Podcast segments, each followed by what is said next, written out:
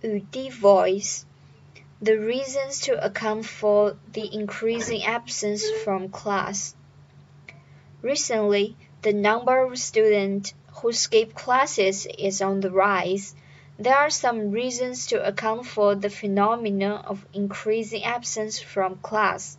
For one thing, with the development of internet technology, more and more people may not fall asleep until at midnight.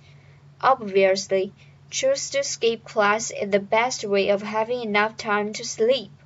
For another, most people skip class to do something such as part-time job. In addition, maybe some courses are so boring that students prefer read some novel to go to class. This is Alice speaking for 语滴 FM.